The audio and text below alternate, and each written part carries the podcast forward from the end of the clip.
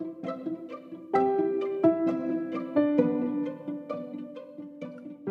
beabá da sustentabilidade.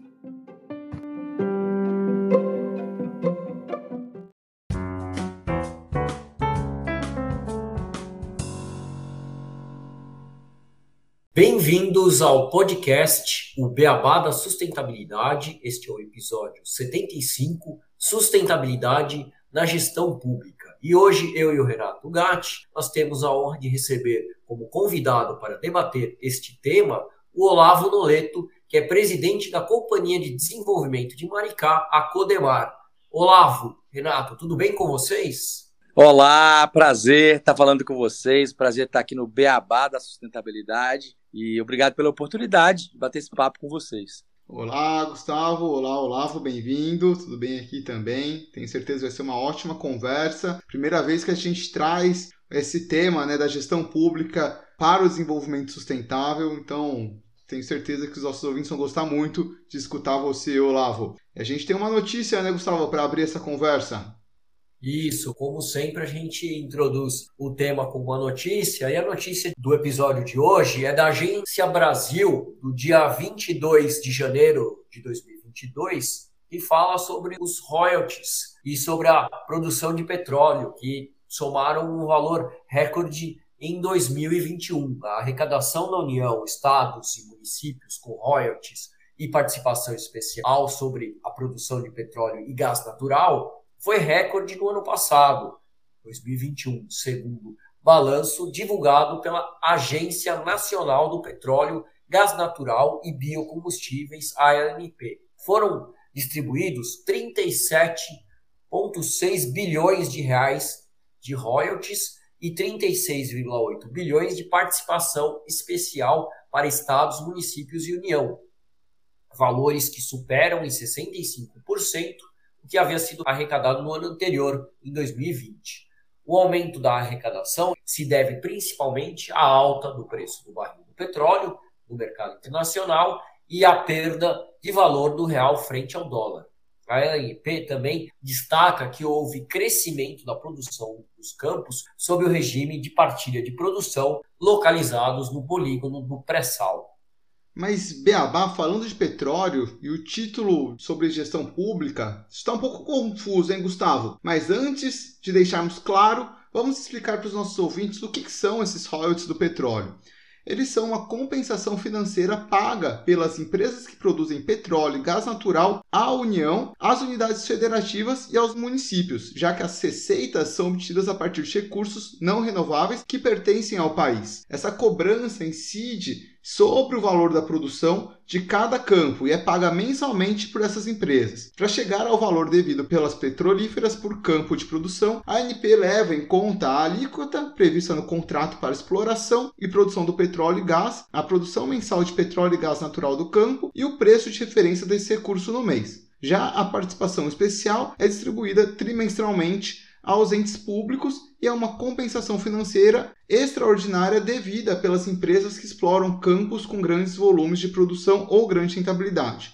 Nesse caso, as alíquotas são progressivas e variam de acordo com a localização, o número de anos de produção e o volume produzido pelo campo no trimestre. A cobrança é então aplicada sobre a receita líquida da produção trimestral de cada campo, considerando as deduções previstas em lei os royalties, investimentos na exploração, custos operacionais, depreciação e tributos. O petróleo é uma mistura de hidrocarbonetos composta por diversos tipos de moléculas formadas por átomos de hidrogênio e carbono, e em menor parte de oxigênio, nitrogênio e enxofre, que são combinadas de forma variável, conferindo características diferenciadas aos diversos tipos de crus encontrados na natureza. Bom, que ele é um recurso não renovável, nós sabemos. E quando queimado, estamos retirando o CO2 armazenado e colocando na nossa atmosfera. Isso pode trazer grandes impactos à nossa sociedade, desde a forte influência nas mudanças climáticas até a grande dependência que nossa sociedade possui deste recurso que um dia poderá se esgotar. Porém, entre os produtos que ele nos fornece, temos o betume, o óleo combustível, óleo lubrificante, óleo diesel, querosene, a gasolina, a nafta, o GLP, que é o gás com efeito de petróleo, e de todos esses produtos, podemos fazer diversos itens muito importantes ao nosso dia a dia, como alguns tipos de plástico, borrachas, produtos de limpeza, lubrificantes, cosméticos, asfaltos, remédios e também os nossos combustíveis. Então, como aproveitar que ainda precisamos deste recurso e utilizar dos royalties de sua exploração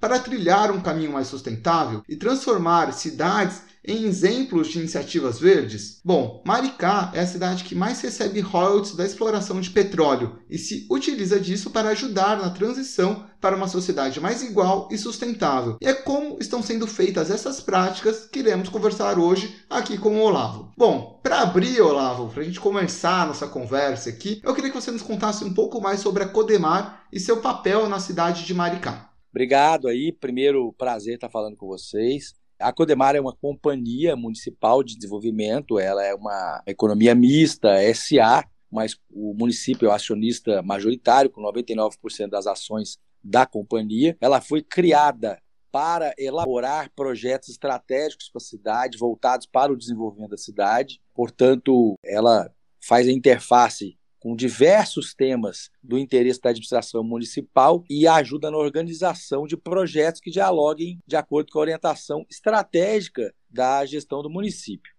Então, em diversas áreas, economia criativa, solidária, sustentabilidade, óleo e gás, turismo, cultura, de A a Z, a Codemar faz parte, tem projetos e tal, junto com as secretarias finalísticas da prefeitura. Ela tem suas subsidiárias, tem joint ventures, e ela é um caminho que a gente acredita muito bom, porque ela consegue contratar as coisas muito mais rápido do que a administração direta.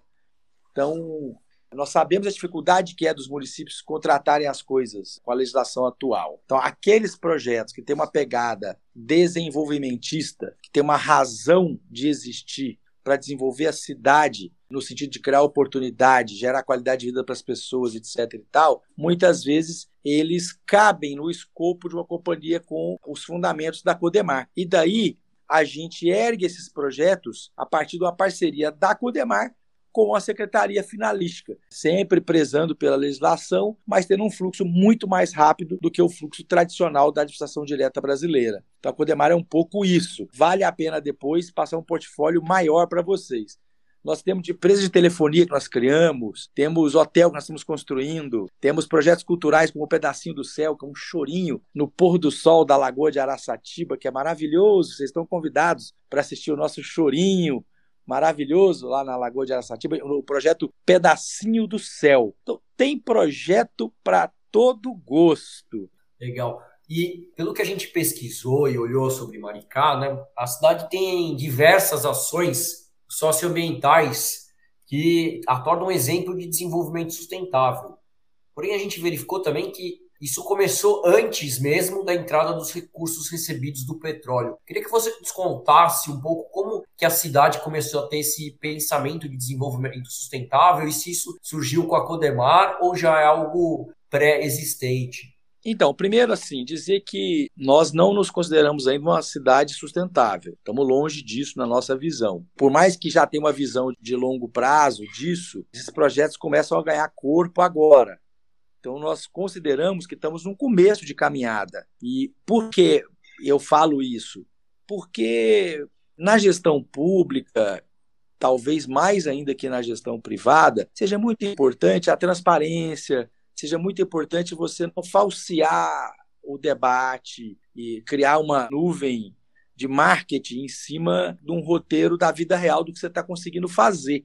Então, nós admitimos que estamos num começo de caminhada. Acho que os projetos são fantásticos, mas estamos no começo de caminhada. Temos muita coisa para fazer, temos dificuldades, temos as dificuldades que os outros municípios brasileiros têm, do trato da coisa pública, do compromisso coletivo da comunidade, da sociedade com o tema, isso se traduzindo no comportamento das pessoas, das empresas, dos servidores, da própria prefeitura. Né? Falar em sustentabilidade, vocês sabem que significa uma agenda muito extensa de temas, de projetos, de comportamento, de compromisso público, de compromisso coletivo, né? Então, nós estamos começando essa caminhada. Agora, essa visão ela vem lá de trás e ela ganha corpo agora. Ela ganha corpo agora com projetos diferentes.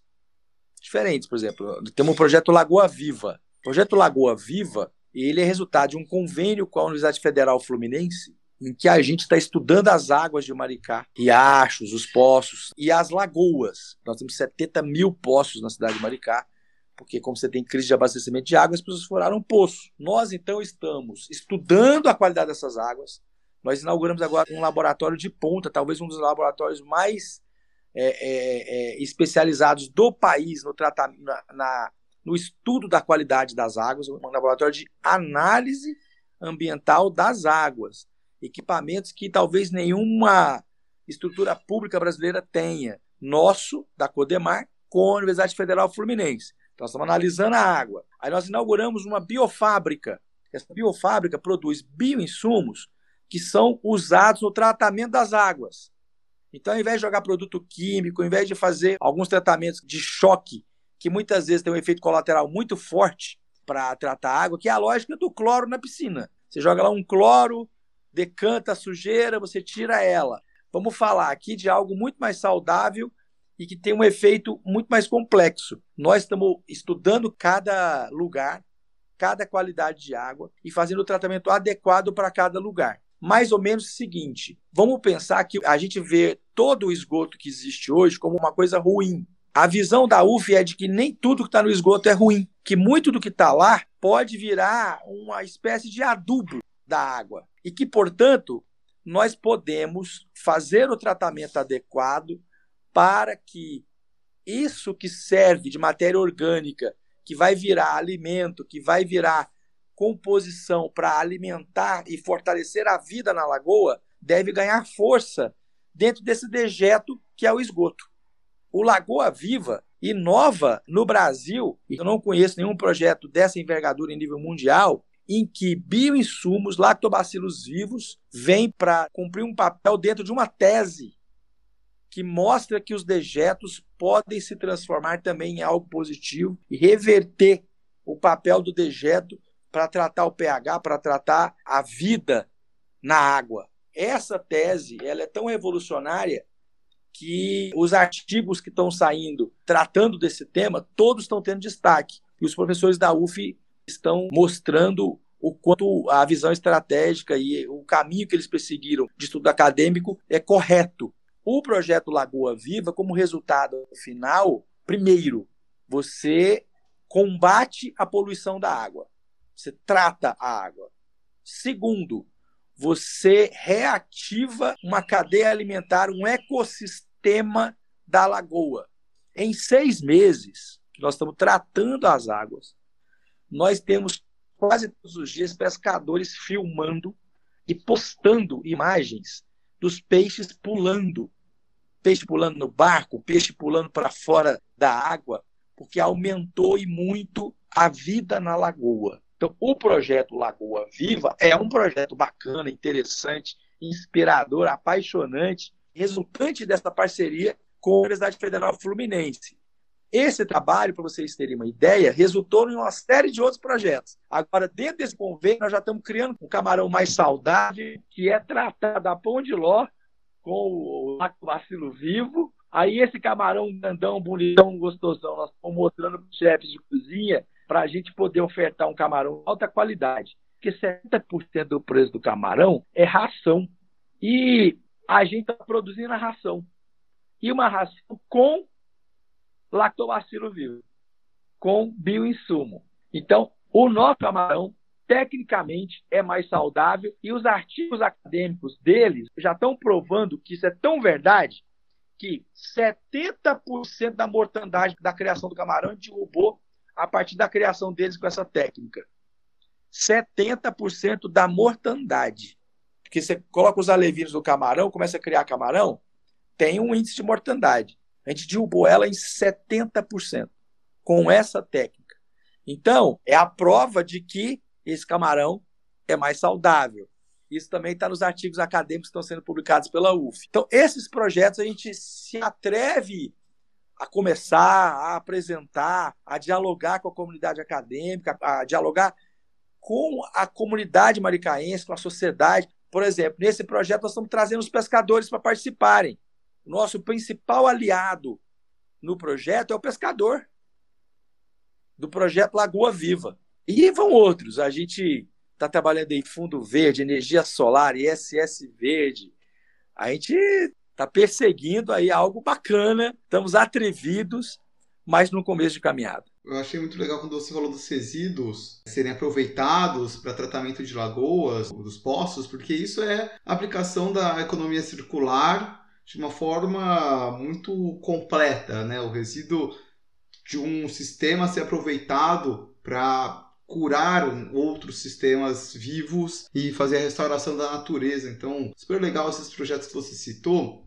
Olavo. E como você trouxe agora no final, né, vocês têm diversos projetos. Você fala que vocês estão no começo da caminhada, mas imagino que estão à frente de várias cidades também, porque as ações que vocês possuem vão desde transportes gratuitos, bolsas universitárias, transporte público com fontes limpas, uso de energia limpa, né, produção de hidrogênio, moeda social, moeda verde, agricultura urbana, os laboratórios que você citou eu queria saber como que vocês fazem para identificar onde que vocês vão agir, como vocês vão agir. É um núcleo de pessoas da Codemar que fazem esses estudos, é uma conversa com a prefeitura, é uma conversa com a sociedade, é uma conversa com as universidades. Como que vocês definem qual projeto e priorizam para a implementação dele na cidade? Então, essa é uma resposta difícil, porque ela acaba me obrigando a politizar um pouco o debate.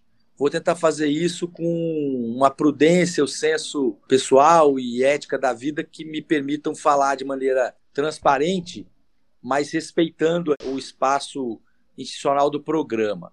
Teve um maluco que virou prefeito, chamado Washington Quaquá, lá atrás, há 12 anos atrás. E eu tenho que dar esse mérito para ele, porque lá atrás, esse cara virou a mesa e falou assim: olha, o modelo atual de gestão não serve isso que a administração pública brasileira não serve e eu tenho que fazer algo diferente. Se espelhando em vários modelos do que a gente conhece de gestão, mas ele fez uma virada de mesa e fez uma quebra de paradigma. Porque qual é o paradigma da gestão pública brasileira?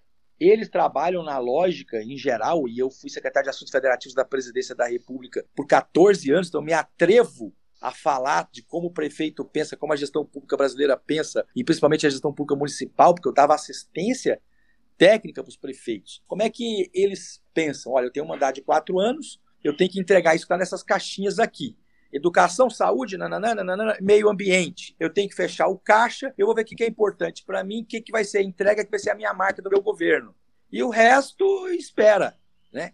Esse é o olhar tradicional de um gestor público municipal. Maricá começou com outro olhar. Primeiro, nós achamos que não adianta a gente estar à frente de uma administração pública se for para não promover uma agenda clara de inclusão social. Maricá é mais conhecida pela moeda social Mumbuca e pelo transporte gratuito vermelhinho do que por qualquer outro projeto. Por quê? Porque ela quebrou um paradigma. A prefeitura pode e tem ferramentas para incluir as pessoas Sim, as pessoas podem participar de uma economia da cidade, de um estado e de um país de maneira decisiva se for dada uma oportunidade para elas. O transporte gratuito, que dialoga com o tema da sustentabilidade, porque as pessoas deixam de andar de carro para andar de ônibus, e agora nós estamos vendo um ônibus movido a energia elétrica e a hidrogênio, que a gente botou para os primeiros testes do ônibus já começaram a acontecer, então agora no aniversário da cidade. A gente já andou com ônibus na cidade, ônibus elétrico. Mas esse olhar do ônibus elétrico, ele começou com um olhar da inclusão social. Porque as pessoas hoje, uma parcela significativa dos brasileiros e brasileiras não andam de ônibus sequer, porque não tem dinheiro para pagar a passagem de ônibus. Há 15 anos atrás, eu acho que o número era 7% dos brasileiros. Eu não sei quanto é isso hoje. Tenho certeza que aumentou pelo caos esse país hoje. Então, colocar o transporte coletivo gratuito foi uma ação que permitiu às pessoas poderem não tirar do bolso, não tirar do salário, que é um salário apertado, esse dinheirinho para poder se locomover na maioria das vezes, para trabalhar. Então, para o trabalhador, para a trabalhadora que ganha um salário mínimo ou até três salários mínimos, não é qualquer coisa tirar do seu orçamento isso. Certo? Nessa pegada do transporte coletivo gratuito, começa uma agenda estratégica de sustentabilidade. A partir lá de trás, do governo do Quaquá, há 12 anos atrás, 13 anos atrás. Depois, a agricultura urbana. A agricultura urbana é uma coisa fantástica, porque ela também é uma sustentabilidade muito forte. Se você pensar que mundo nós estamos criando, que país nós estamos criando, o que nós estamos consumindo, que tipo de alimento nós estamos consumindo, e principalmente a cultura da sustentabilidade que você está botando na agenda da vida real das pessoas. A agricultura urbana, que a gente tem diversas praças hoje de Maricá, praças públicas, em que a comunidade participa e planta hortifruti e tal para poder consumir, e a gente distribui isso gratuitamente, e a população participa e ajuda. Agora, nós estamos preparando, através da Biotec Maricá, que foi criada, uma empresa subsidiária da Codemar, para produzir alimento com cooperativas de trabalhadores, com assistência técnica do MST, para a gente poder produzir naquela agricultura familiar, que lá em Maricá ela é de subsistência, ela não é de grande escala, ela não é para disputar mercado, mas a gente está trazendo o que restou da agricultura no interior do estado, agricultura familiar, no território maricaense, de volta para a agenda. E a cultura do brasileiro maricaense de que ele pode praticar agricultura de subsistência e que isso a gente vai ajudar a fazer, inclusive comercializando o produto dele. Estamos inaugurando o mercado municipal que vai comercializar o produto dele. A Maricá Biotech vai fazer compras da área da educação e da saúde para poder priorizar a agricultura familiar e esse produto orgânico de qualidade que nós vamos estar dando assistência técnica, e isso compõe também uma dimensão dessa agenda de sustentabilidade. E a gente veio caminhando. Hoje, a gente já tem uma lei municipal de um ISS verde que permite que projetos especiais possam pagar um ISS reduzido de acordo com a iniciativa que tiver colocada e aprovada pela prefeitura. Nós hoje estamos terminando a modelagem, mas vamos é, produzir energia solar e a nossa meta é produzir 30 mega de energia solar. A cidade de Maricá inteira consome algo perto de 25 mega de energia solar. Então nós temos a pretensão de sermos a primeira cidade brasileira a dizer que consome como referência 100% de energia limpa. É possível fazer? É possível fazer. Nesse caso aqui, nós estamos fazendo um chamamento público para fazer em parceria com o setor privado. Porque, claro, vamos falar assim, ah, Maricá é uma cidade rica. Bom, é importante dizer que há 12 anos atrás, quando esse Quaquaí assumiu a prefeitura, ele assumiu a prefeitura à luz de velas. E é importante dizer que você tem outras cidades que recebem dinheiro de royalties de petróleo que não fazem nada disso. Então, a coisa de desqualificar o que está sendo feito porque a cidade tem uma receita per capita mais alta, também, no meu ponto de vista, é cruel. E a gente precisa combater e chamar as pessoas para a responsabilidade de que, sim, começa no município a agenda de sustentabilidade, assim como começa nas pessoas. Olavo, eu queria fazer um gancho, que você falou muito de, de sustentabilidade e da parte estratégica né, da sustentabilidade. E quando a gente fala de sustentabilidade, a gente fala muito de Agenda 2030, dos ODS, que são coisas sempre com visão de longo prazo. Quando a gente fala aqui no podcast, a gente fala muito que sustentabilidade está envolvido a uma visão sistemática das coisas, uma visão bastante estratégica. E você falou muito também no início da sua resposta em relação ao fato de ter uma mudança de visão de como a prefeitura atua nas suas ações aí em Maricá. Eu queria entender a sua opinião em relação a como a gente consegue fazer um planejamento estratégico, como acontece, por exemplo, numa Alemanha que fala que em 10 anos vai acabar com a energia atômica e acaba. Os governos vão entrando e tem que seguir esse planejamento estratégico. Como que a gente consegue fazer isso numa prefeitura e passar de a gente tem esse caminho e a gente vai seguir esse caminho?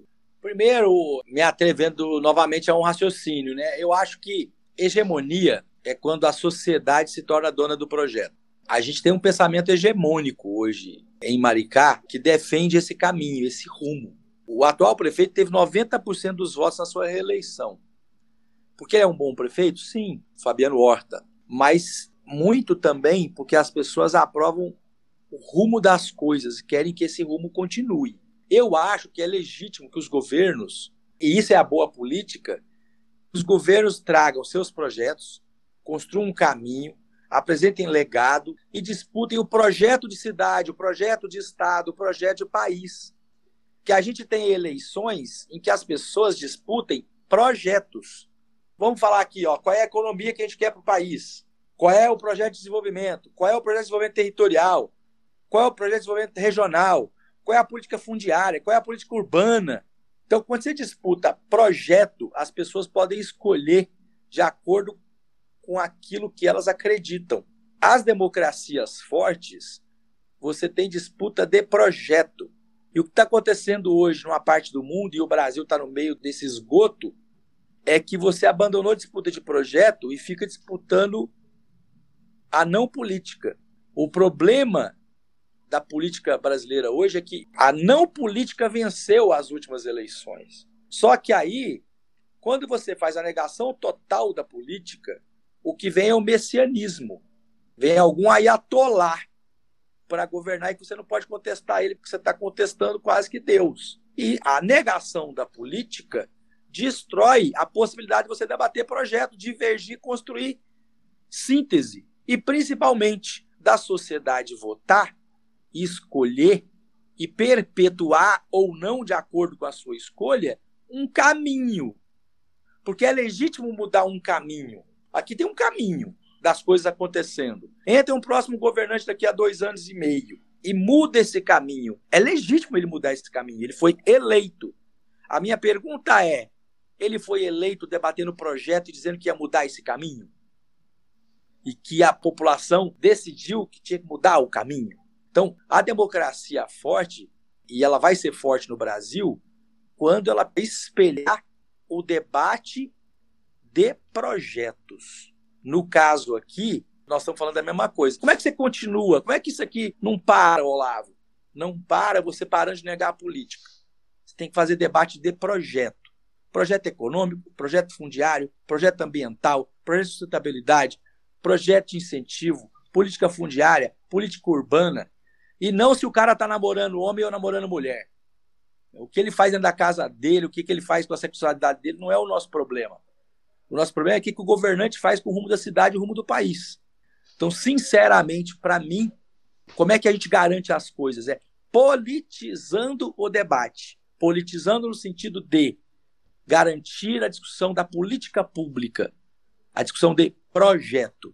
Então, eu acho que esse é o caminho muito bom a gente ter essa sua visão, Olavo, que a gente sempre fala aqui né, no podcast também, não diretamente sobre política, mas a gente comenta né, de Sustentabilidade está obviamente ligada à política, porque você precisa, igual você comentou, aprovar os projetos que vão ser colocados ali tanto na presidência, governo, prefeituras, enfim, e as pessoas escolhem esses projetos, igual você comentou. A gente sempre fala para quando a gente vai comentando um pouco sobre o rumo que nosso país está tomando em algumas frentes, para que os nossos ouvintes pensem um pouco nessa questão né, de, de eleições, como que a gente pode escolher melhor né, o caminho que o nosso país vai tomar. Eu acho assim, perfeita a sua colocação de olhar para projetos e não para discussão entre né, os candidatos sobre a preferência de um ou de outro, e sim de como que a gente aprova esses projetos. A gente acha que como podcast é nossa função trazer o máximo de informação que as pessoas consigam entender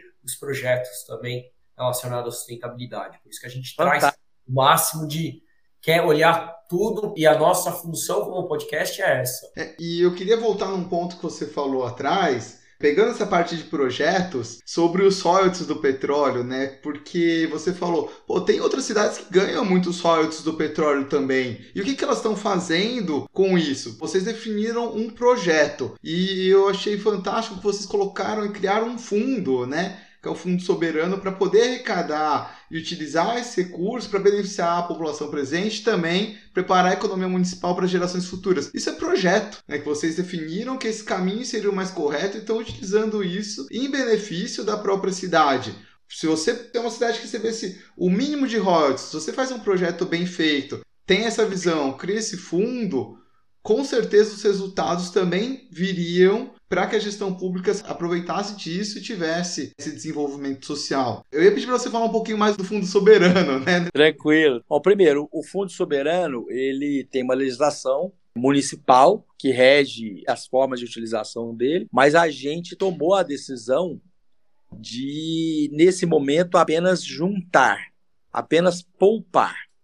Então, a prefeitura, nesse momento, não utiliza o Fundo Soberano para nada apenas estamos poupando e ele vai ser utilizado no futuro próximo em projetos estratégicos que garantam rentabilidade do fundo, mas que possam financiar essa nova economia.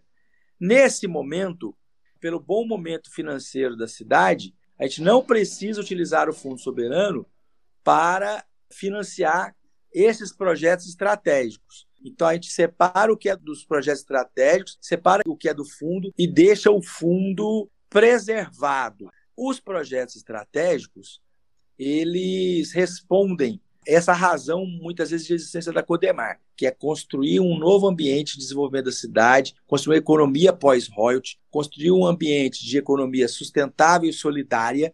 A gente agora está criando um polo de economia criativa também, com a indústria do carnaval, com o polo de moda e confecção, ah, com gamificação, que a gente acredita que esses projetos podem possibilitar a Maricá se desenvolver muito mais, gerar mais oportunidade, mais emprego, mais renda. Então, o polo de economia criativa, que é uma coisa relativamente nova no Brasil, não tão nova no mundo, mas é algo bacana, dialoga com o tema da sustentabilidade porque a gente pode ter uma economia não poluente, uma economia que não degrada, que não destrói e que gera renda. E a economia criativa, em boa parte dela, dialoga exatamente com isso. Ela não degrada, ela não destrói, ela não corrompe, ela não macula, ela constrói oportunidade, ela se alimenta da criatividade. É o caso da moda, é o caso da arte, é o caso da cultura, é o caso do turismo, né? Na maior parte do turismo, a gente assinou um protocolo com a biosfera que é uma entidade renomada mundialmente por emitir um selo de turismo sustentável. E a gente assinou um protocolo com a Biosfera para possibilitar que a gente venha depois tirar o selo de turismo sustentável reconhecido mundialmente também.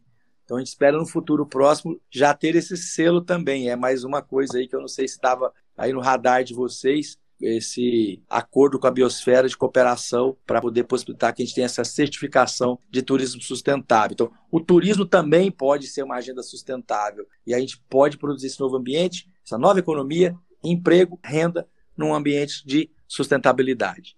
E em relação aos desafios que você vê como os maiores para a gestão pública promover esse desenvolvimento sustentável atualmente? O que, que você vê e o que, que você vê de futuro para Codemar e para a cidade de Maricá? Maricá, eu não tenho dúvida, ela tem um futuro próximo agora brilhante, de expansão, de muita oportunidade. Agora, tem muito desafio. Nós estamos falando de uma cidade de 200 mil habitantes, uma cidade que há 12 anos atrás era muito, muito pobre. Ela ainda é uma cidade pobre, com uma prefeitura que tem recursos. A prefeitura faz o seu papel, incrementa a renda, injeta dinheiro na base da pirâmide social, constrói oportunidade para o seu povo, uh, faz tudo e mais um pouco para a gente não deixar que a curva da desigualdade possa assolar Maricá como assola o país. É um desafio enorme. Então, o primeiro desafio é essa coisa horrorosa que acontece no Brasil. Claro que ela vem para Maricá. O que acontece com a vida das pessoas, com a economia, com a qualidade de vida, com a renda. Né? Enfim, claro que isso bate na porta de Maricá. E a gente tem que tentar se blindar.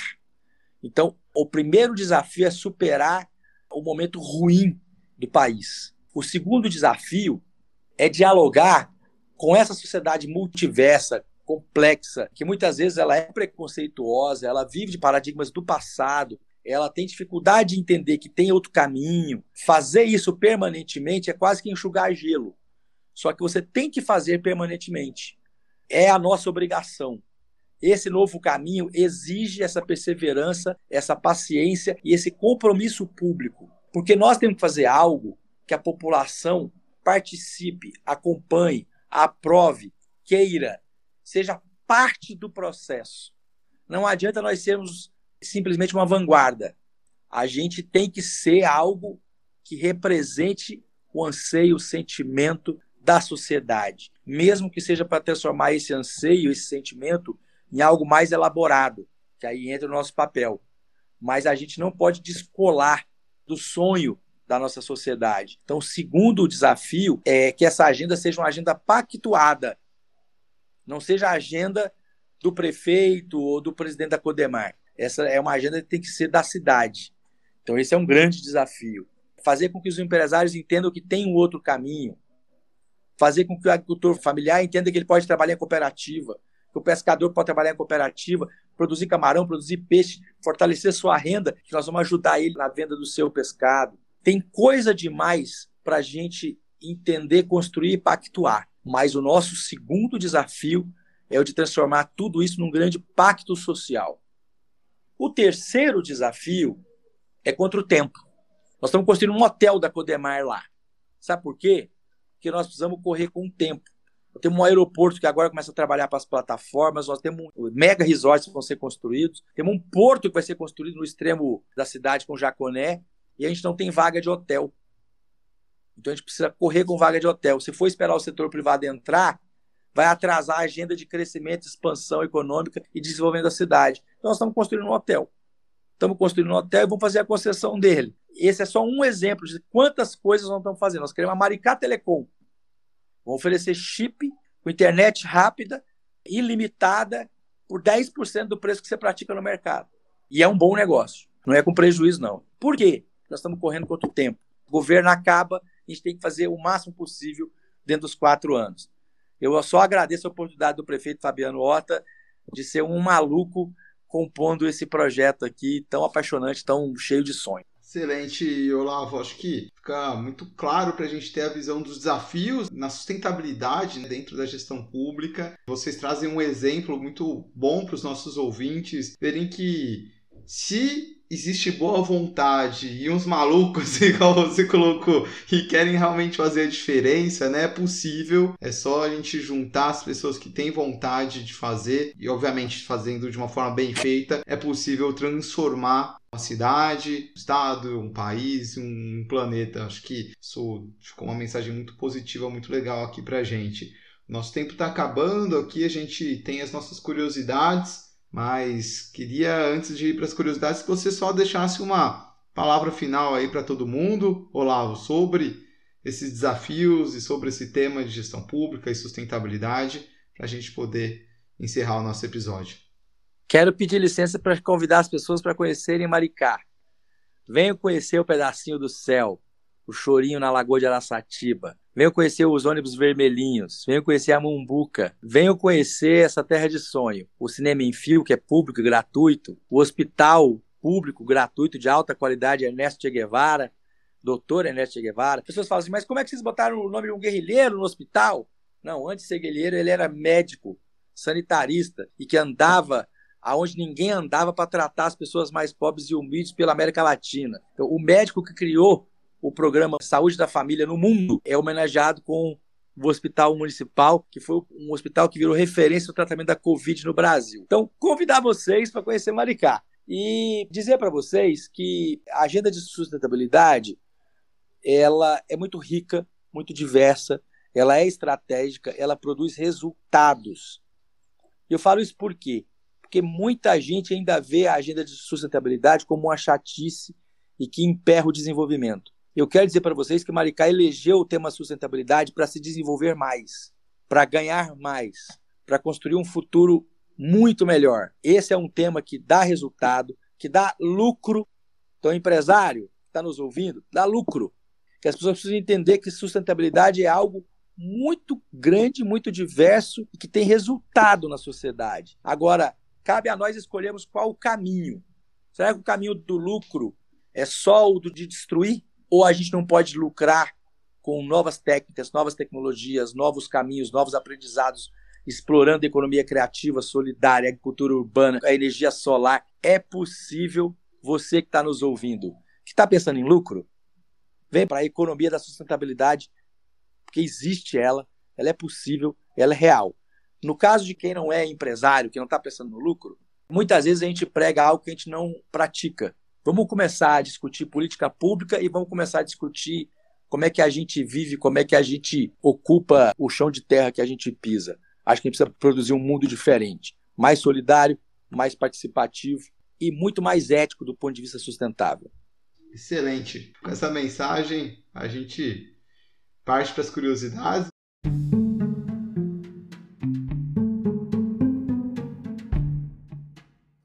Curiosidades.